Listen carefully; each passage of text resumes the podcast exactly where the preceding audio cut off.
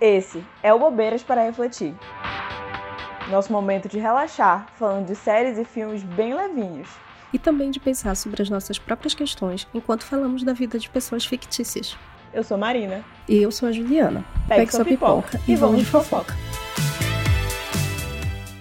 Oi, gente! Mais uma quarta-feira e aqui a gente já tá em clima de Halloween. E por isso, hoje é dia de falar de A Noiva Cadáver, porque a gente também é Halloween, mas é né? A gente é medrosa. Passado no vilarejo europeu no século XIX, é uma história de otimismo, romance e de uma alegre vida após a morte, contada no clássico estilo de Tim Burton. A coisa do alegre, a gente vai conversar sobre isso em algum momento, vai chegar. Mas, assim, um alegre bem mórbido, né? É, é. Primeiro, acho que a história, ela fala muito sobre casamento versus amor. Isso porque os nossos protagonistas, né? É o Vitor e a Vitória, esses nomes. Casal, com esse nome. eles estão com casamento marcado, só que eles nem se conhecem. Assim. O casamento deles é 100% arranjado. Isso porque, assim, os Van Dort, que são os pais do Vitor, eles são tipo uma classe média, assim, que eles estão em ascensão. Dinheiro eles têm. Só que eles é, não têm status clássico... nenhum, né? Aquele clássico que a gente estuda na história, né? Tipo, a ascensão da burguesia, a queda da, da aristocracia, e é bem isso que, que retrata no, no filme, né? Isso, e aí os Everglot, que são os pais da Vitória, né? Eles são nobres, eles são da elite, só que eles já foram muito ricos. Hoje em dia estão. Eles não têm dinheiro. Nada, basicamente. E não à toa eles arranjaram esse casamento para a filha deles. Foi justamente por é isso. Uma é meio que a união dos sonhos, assim, para as duas famílias. Isso. Uma família vai voltar a ter dinheiro e a, outra família vai ter o status que precisa. Exatamente. Só que assim, Negócios, os dois né? coitados não, não foram, assim, comunicados. É. tipo, o que, que vocês acham? Não, vocês vão casar, ponto final, acabou. Né, vai mostrando os nossos personagens principais, né? O Vitor é um jovem desajeitado, que tá bem nervoso ali com a ideia de casar com a moça que ele nunca nem viu. Sabe nem como é a cara Sim. dela. E aí a Vitória é muito contra esse casamento, porque ela é uma romântica, né? Ela acha que casamento tem que ser por amor. E os ela pais é dela discordam muito, pais. né? Como, como que ela cresceu desse jeito, né? Enfim. Vai entender o que aconteceu, né? Porque eu adoro essa cena que os pais dizem assim: Você acha que a gente se ama? Claro que não. Claro que não. É muito bom. É muito bom. Outra coisa que é muito bom também do filme é essa diferenciação que faz entre o mundo dos vivos e o mundo dos mortos. O mundo dos vivos é muito, tipo, caidaço, sabe? Sempre saturado, Ai, é todo triste. mundo triste, sem cor, sem vida. Exato. E aí, tipo, tá rolando um casamento, sabe? O negócio é mórbido, é muito estranho. Tá todo mundo com cara de morto. Tu pensa que a noiva é, cadáver é ela mesma, porque, gente, a bichinha é só olheira. Todos eles, né? É muito, muito estranho esse, esse mundo dos vivos, né? É, é bem bizarro. E aí, eles, os pais né, falam: não, minha filha, casamento é um acordo, né? E aí, vale a gente pensar sobre isso, que, assim, né? Casamento não é um acordo, as pessoas têm que se gostar, porque senão fica meio difícil. Mas quem ouve picolé dia, de limão sabe que não só é mais amor... essa visão, né? Só amor também não resolve muita coisa, né? É que assim, não é nenhum extremo nem o outro. Não é tipo 100% negócios e também não é 100% amor, oh meu Deus. Que amor não sustenta tudo. Mas se é só pelos negócios, se é só por dinheiro, também não sustenta tudo, né? Exatamente. As pessoas têm que se gostar pelo menos um pouco, a rua tem que saturar ali. É... E tem que ter um meio termo disso também. É tipo, como a Deia falando, picolé de limão. Não começa a namorar desempregado. Pelo não, a pessoa Deus. coloca, decide namorar, casar com uma pessoa que tá nenhum emprego e não tem nenhuma perspectiva de futuro, vai ser um encostado. Óbvio que essa pessoa vai se irritar em algum momento. E aí, nossa, Déia Freitas avisa demais. Nada é sustentar mais por aí, gente. E, e o, que a, o que a gente vê nesse filme é tipo uma grande conveniência do roteiro. Né? Nossa, os dois. Demais se apaixonarem no primeiro contato, assim, tipo, o primeiro oi. contato dele já é no ensaio, é tipo, oi, tudo bem? Eles já se apaixonam. Muito conveniente. Mas assim, nem todo mundo tem essa sorte na vida, né? Então vamos, vamos aí entender bem o que, que a gente quer, né? É, e aí parece que vai tudo, dar tudo certo, né? Eles se veem, se gostam imediatamente, aí você fica, ok, vai dar tudo certo. Onde é que vai dar merda aí, né? E aí, no, na hora do ensaio, na verdade, eu acho que a gente tem que voltar um pouquinho. Antes do ensaio, do nada aparece um outro doido, que é o Lord Barkis. Que é um nobre Isso é um também. negócio meio. Esse negócio desse cara aparecer do nada é me, me lembrou muito orgulho e preconceito, sabe? É, ah, as tipo, a pessoas gente vai abrir a surgem. casa assim para as pessoas visitarem. Todo mundo fica se olhando assim, conhece ele, conhece ele. Não, mas deixa aí, dá um quarto, dorme aqui. Ai, sabe? nobre, tá bom. Muito estranho, assim, muito esquisito. E aí abre as portas, assim, pra esse esquisito que apareceu do nada. Sim, e aí tu vê que ele tá meio interessado ali na Vitória, só que ele chegou meio tarde, né? É. Ela já tá com o casamento marcadíssimo. Só que o Vitor se atrapalha. Só que assim, pra alegria dele, o Vitor se atrapalha todo duran- durante o ensaio, uma grande confusão, quase O colocar bichinho fogo tá nervoso. É, né? tadinho. E aí, ele sai meio triste dali, né? Tem que ensaiar melhor os votos. E aí, nessa de ensaiar os votos, acontece um negócio um tanto surpreendente, né? Tim Burton das ideias. Não, assim, é é uma cidade mórbida, né? A gente já falou isso aqui. Mas, tipo, ele vai andando, ensaiando e entra numa floresta, assim, 100% mal assombrada, que, nossa, tava com medo de dar a hora de casar. E do nada entra sozinho nessa floresta. O que aconteceu? O que aconteceu, né? E aí, nisso, no meio da confusão ali, uma música, ele coloca um anel num galho que não é um galho, ele casa com uma defunta. Pá, aparece, assim, uma assombração na frente dele, né? Um, um cadáver. literalmente noiva. cadáver de uma noiva. E aí ele é sequestrado pro mundo dos mortos. E aí tem a grande coisa do filme, né, que a Juliana tava falando mais cedo, que era o, a diferença. E aí a gente vai pro mundo dos mortos, apesar de, tá tudo, de ser tudo meio mórbido, né? Afinal, o Tim Burton tá todo mundo meio, sei lá, faltando pedaços. É, Cortado no meio. cortado no meio, só umas cabeças, assim, enfim. Tudo depende de como a pessoa morreu. Mas, ao mesmo tempo, no mundo dos mortos é tudo muito colorido. Tudo tem cor. É tudo muito alegre, tá todo mundo feliz. Até aparece um, personagem que a gente vê a morte dele, que era um. Ele era um empregado da família do Vitor. Isso. E ele falece. E aí, nesse meio tempo, a gente vê, tipo, como ele levava uma vida miserável enquanto ele tava vivo. E depois dele morrer, ele tá, olha, tudo bem, Ótimo. tudo ótimo, uma maravilha. E eu gosto dessa coisa de, tipo. O Tim Burton ele traz uma visão do, do pós-morte muito positiva, eu acho. Porque não tem nenhum julgamento, não tem inferno, não tem- nada. É. É tipo, todo mundo vai pro mesmo lugar e de repente. Meu Deus, eu tô morto, eu não tenho que fazer nada pra sobreviver, eu não preciso trabalhar, eu posso só ficar aqui convivendo com as pessoas em paz. E é basicamente Só isso que aqui de acontece, boa né? aproveitando, né? Exatamente. Então, acontece isso. A galera tá lá meio que numa eterna festa.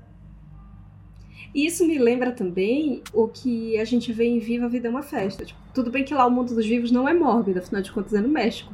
Mas, tipo, a vida após a morte é muito animada também. Tipo assim, a galera, uhul. E não tem esse julgamento também. Tipo, a galera Morreu, morreu, vai ali só pra um outro mundo. Não necessariamente vai pra um céu, ou pra um inferno, pra um purgatório É, ser julgado.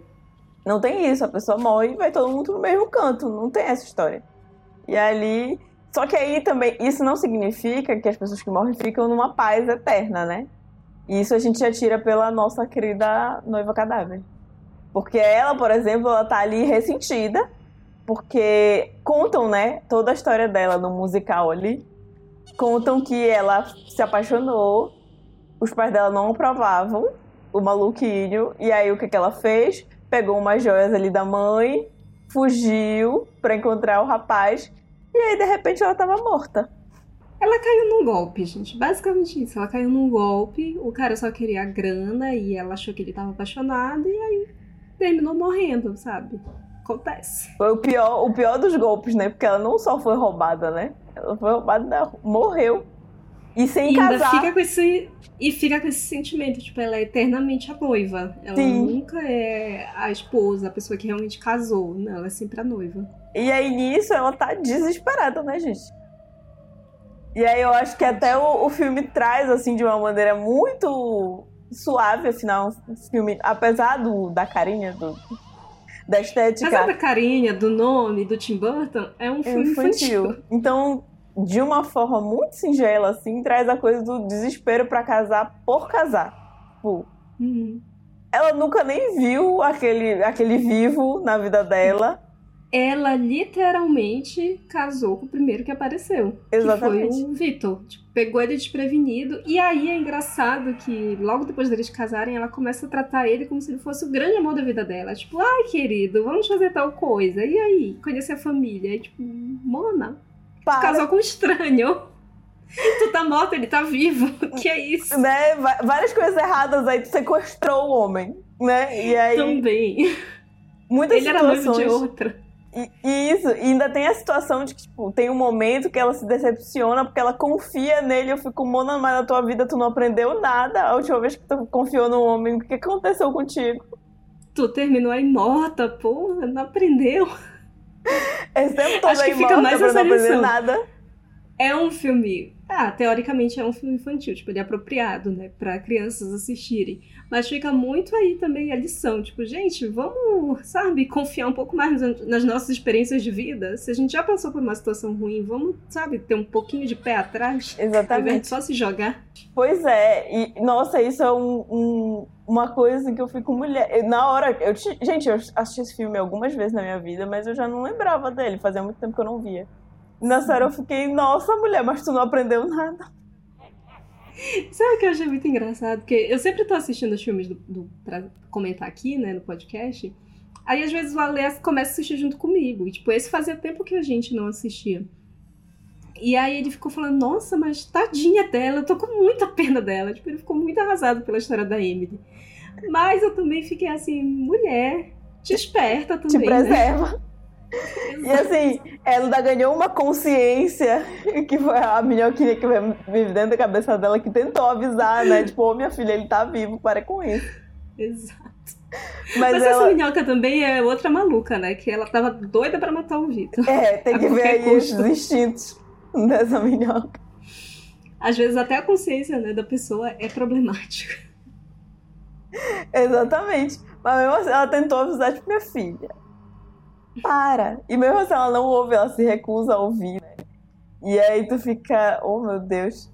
Mas o que acontece é que acaba que ela convence ele a casar, né? Na verdade, o que acontece é que lá no mundo dos, dos vivos, primeiro eles acham que ele fugiu, né? Ah, um covarde fugiu do casamento. É, é, eles conseguem ver, assim, de longe, que o Vitor foi visto como uma figura feminina na floresta. E aí essa é a fofoca que corre. Então É. ele foi covarde, ele fugiu, ele tá com outra, É. acabou o casamento. E aí, ele te- na hora que ele dá uma enganada ali na Emily, ele consegue ir lá falar com a Vitória. E ela descobre, né? E ela fica, meu Deus, ele tá casado com um cadáver, eu preciso ajudar. Só que não dá muito certo. E, Não, aí dá muita pena da Vitória É, também. tadinha. porque, Coitada, ninguém acredita nela. nossa, é, é muito triste. Até porque é uma história bem maluca, né? Eu também ia ficar preocupada. E aí. O que acontece é que quando vê, ela já tá sendo obrigada a casar com o Lord Barques. Assim, do é nada. nessa morte do, do funcionário, quando ele morre, ele chega na- no mundo dos mortos e o Vitor pergunta: Ah, e a Vitória, o que aconteceu? E ele falou: ah, Ela casou lá com um maluco que apareceu na hora e é isso. Não quiseram desperdiçar fica- a festa pronta, né? Exato. E, e aí o Vitor fica arrasado, tipo, fica desiludido e faz a mesma coisa que a Emily fez. Vou casar aqui com o primeiro que aparecer. É, Ele casa- já tava casado, né? E, e o caso dele é mais grave, né? Porque pra poder se casar de fato com a Emily, ele decide por bem abrir mão da própria vida.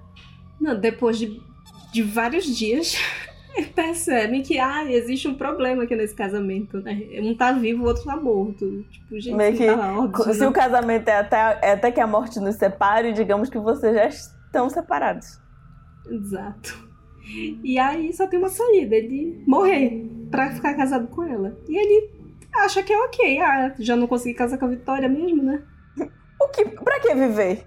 Não é mesmo? Essa vida desse moço tá valendo pouco, né? Porque se o único motivo dele tá vivo é a que ele acabou de conhecer, que até anteontem ele não, não sabia nem se ele queria casar com ela. É, mas é, é o clássico, né? Século XIX, o romântico. Ai, vou morrer de amor. É isso. Ele ia morrer mesmo. Mas tem um plus. Ele resolve por bem, tipo, ah, mas meus pais estão vivos. Como assim eu vou casar sem meus pais aqui? E aí ele resolve levar o, o casamento e os mortos pro mundo dos vivos. E é, aí, pra uma das melhores partes, assim, né?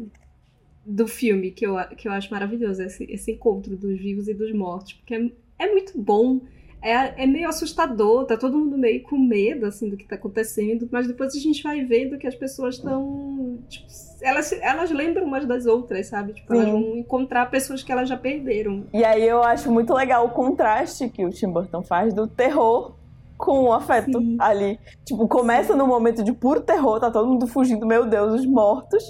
E aí, de repente, eles começam a se reconhecer. Meu Deus, é meu avô. É, Gente, é meu marido. que encontra o marido que tá morto há 15 anos. Tipo, é, é muito fofinho. E aí as pessoas se reencontram, então é um, uma oportunidade que elas têm de mesmo ali com, né, os defuntos já se desfazendo, de conversar com pessoas que elas gostavam muito, que elas não podem mais, né, porque morreram. E aí esse momento é muito legal, né, que tipo, ele traz esse contraste e tu fica, nossa, que bonitinho. É muito fofo, né? E é nesse momento que o. No meio da confusão, que o Lord Barks descobre que ele fez um péssimo negócio com esse casamento. É, que ele achou que ele ia conseguir dar um golpe, tipo, a família ricaça tal, com status, e mal ele sabia que tava, todo mundo era falido. Todo mundo pobre, acabado, sem dinheiro nenhum, sem um tostão. Só que aí o homem se revolta, né? Tipo, ele não pode só ir embora. Ele quer, ele quer ficar viúvo de novo pra poder, sei lá, casar mais uma vez. Pra dar outro golpe, né? A vida, a vida do golpista é essa. né? E aí a, a Vitória meio que se aproveita ali do momento da confusão também para fugir atrás do Vitor. E aí ela, e aí ela chega na, naquele momento do, do casamento, as coisas acontecendo. E aí a, é justamente quando a Emily olha para ela e vê o olhar triste, apaixonado, que ela fica.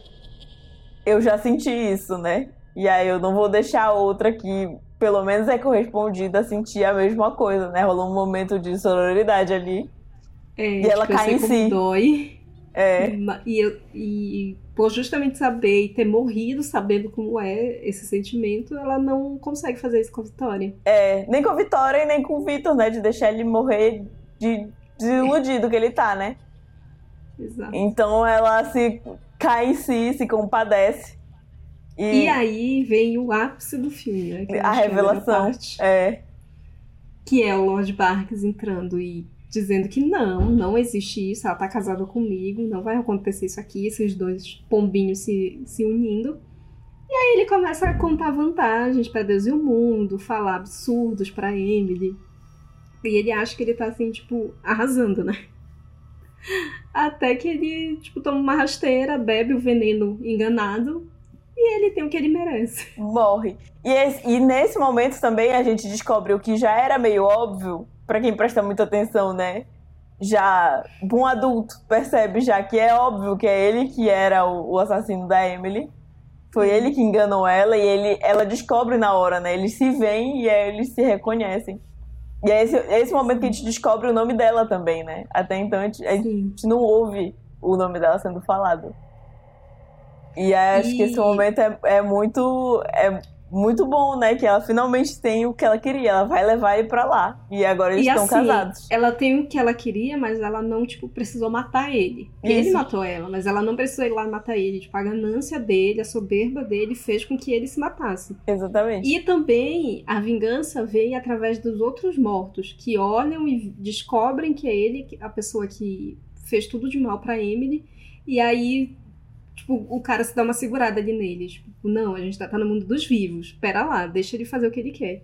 E aí, quando ele morre, aí ele vai ter o que ele, o que ele merece, né? Pelas Sim. mãos daquela pessoa. Nada disso é através da Emily, de fato. Assim, Exatamente. Assim, diretamente. E isso é muito legal também, porque a Emily, apesar de ter meio que morrido desiludida sozinha lá no mundo dos mortos, todo mundo tem uma consideração por ela, né? Ela tem vários Sim. amigos lá. Tanto que todos eles organizaram essa maluquice desse casamento Inclusive, no mundo dos vivos esse detalhe aí do casamento ser organizado em dois tempos, eu achei incrível, perfeito. Né? Dois segundos montaram um casamento. Fizeram comida, ajeitaram roupa, daquele jeito, né? Melhor do jeitinho deles. de casamento é no mundo dos mortos. Exatamente, só gente esforçadíssima para fazer essa festa acontecer. E é muito legal, né? E eu acho que vale a gente comentar aqui do Tim Burton, porque a gente vai falar dele na semana que vem de novo. Já fica o spoiler, adivinhem aí do que a gente vai falar. Mas eu gosto como, em geral, em todas as histórias dele, ele traz essa estética que é super sombria, que é bem bizarra, mas ele conta histórias que são muito positivas. E ele traz muito a coisa do aprender a conviver com o diferente. Sim. É um tema muito recorrente nas histórias dele. Tipo, não é porque a pessoa, sei lá, no caso do Victor e da, da Emily, eles criam uma amizade ali mesmo que uma esteja morta. Podia ser uma história É. de terror. O estranhamento do Victor é só no começo, de tipo, cair no mundo dos mortos. Quero sair daqui, óbvio. Mas depois ele fica muito tranquilo ali pra lidar com as pessoas. Ele não fica, sabe, oh meu Deus, uma pessoa morta, o que, que eu vou fazer? Como eu vou falar Sim. com ela? E aí tem muito disso. Então acho que o Tim Burton ele é muito eficiente de trazer essa estética que não é fofinha, que não é bonitinha, pra tratar de outros assuntos, sabe? De acostumar a gente com o diferente. Então acho que. E principalmente sabendo que ele faz filmes infantis, eu acho que é um. É um adendo, sabe, pro, pra quem tem uma infância cercada de Disney e coisas muito padrão. Sim. É. Ver os negócios assim diferentes, né? Tipo, formatos diferentes de pessoas, né? Faz muita diferença. Então acho que ele. Eu é adoro esse filme. É um filme que eu realmente assisti várias vezes durante a minha infância. Fazia tempo que eu não reassistia. Nossa, assisti e muito também. tudo a, tudo a ver com o tema, né? As coisas que a gente gosta de tratar aqui no podcast. Eu achei maravilhoso. Sim, fazia muito tempo eu já não lembrava direito e eu fiquei um tempo assim pensando. Porque querendo ou não, a gente teve que, eu tive que tirar um pouco de leite de pedra aqui, apesar dos temas serem muito simples. É porque serem muito legais, mas os- o filme é muito simples, né? Porque ele é um filme É, o filme é infantil. muito, ele é muito direto. rápido também, né? É, ele é Tudo curtíssimo. muito... É. Pá, pá, pá, pá, acabou. É, quando tu vê, do nada ele já tá lá no meio dos mortos, e do nada o Uhum. outro casamento já aconteceu. E é, É um filme muito que tem quase. Ele tem quase 20 anos, então, tipo, realmente é um outro tempo, é um outro jeito de contar uma história que hoje em dia É, passa muito rápido pra gente. E- Parece que algumas coisas não foram bem desenvolvidas. A né? animação era dificílimo, mais difícil do que hoje de fazer, ainda mais nesse estilo, com toda a situação. Então, é, obviamente ele é mais curto, então tem umas coisas que tem que dar corrida ali com a história. Mas é muito legal a gente se esforçar um pouquinho mais pra perceber o que tá ali, sabe, nas entrelinhas. Sim. Porque tem muita coisa ali nas entrelinhas. É, tipo, apesar dele ser rápido, tipo, algumas coisas poderiam ser melhor desenvolvidas, óbvio, mas, tipo, o tempo, né, o formato do filme não permite que isso aconteça. E mas até o eu acho público que também. Tendo... É, e tendo um olhar mais atento, a gente consegue, sabe, ver as coisas, consegue perceber os detalhes e algumas mensagens que tem ali, né? E é muito também sobre o que é esse podcast. Às vezes a coisa mais bobinha que a gente assiste tem, pode ter muitas coisas ali ditas. Uhum. E que a gente às vezes Se não prestar percebe. atenção, né? É, então acho que é um- isso é muito legal da gente fazer esse exercício aqui semanal de tentar prestar atenção nas entrelinhas. Tem coisas que é muito fácil, que as entrelinhas estão na nossa cara, né? Que o, tá no texto, tá falado, tá na boca do personagem, o que a gente tem que discutir aqui. Tipo, o Sex Education, que a gente falou semana passada, Semana talvez, passada. é, é. Cara, as coisas estão É na boca dos né, personagens, de sabe? entender. É. Tá, tá falado diretamente. E, E é realmente muito interessante fazer isso ativamente, de prestar atenção. Tipo, ah, eu gosto de comédias românticas, mas exatamente o que que eu gosto? Porque aí não é qualquer comédia romântica, não é qualquer coisa. Sim, É um direcionamento muito específico. E aí fica mais claro saber dizer por que que gosta, por que que não gosta, o que que, que, que tem ali que chama atenção, né? Eu É. acho que é um exercício de autoconhecimento também. é que a gente tira lições pra nossa própria vida a partir do que tem ali. Às vezes no filme que, ah, tu assiste à tarde, como se fosse nada, só pra se divertir. Que foi basicamente o que eu fiz pra poder gravar. Fui assistir com calma e percebi várias coisas que, sei lá, das primeiras 20 vezes que eu vi, eu não tinha me tocado.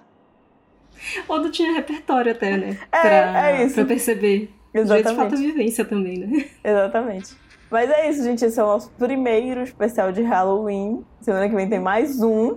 É Tim Burton de novo. E aí fica esse pequeno spoiler pra vocês. Beijo, gente. Até É isso, semana que gente. vem. Até semana que vem. Até mais. Quer participar dessa fofoca? Segue a gente no arroba bobeiras para refletir, no Instagram e no TikTok. E comenta no post do episódio. E não esqueça de indicar nosso podcast para os amigos.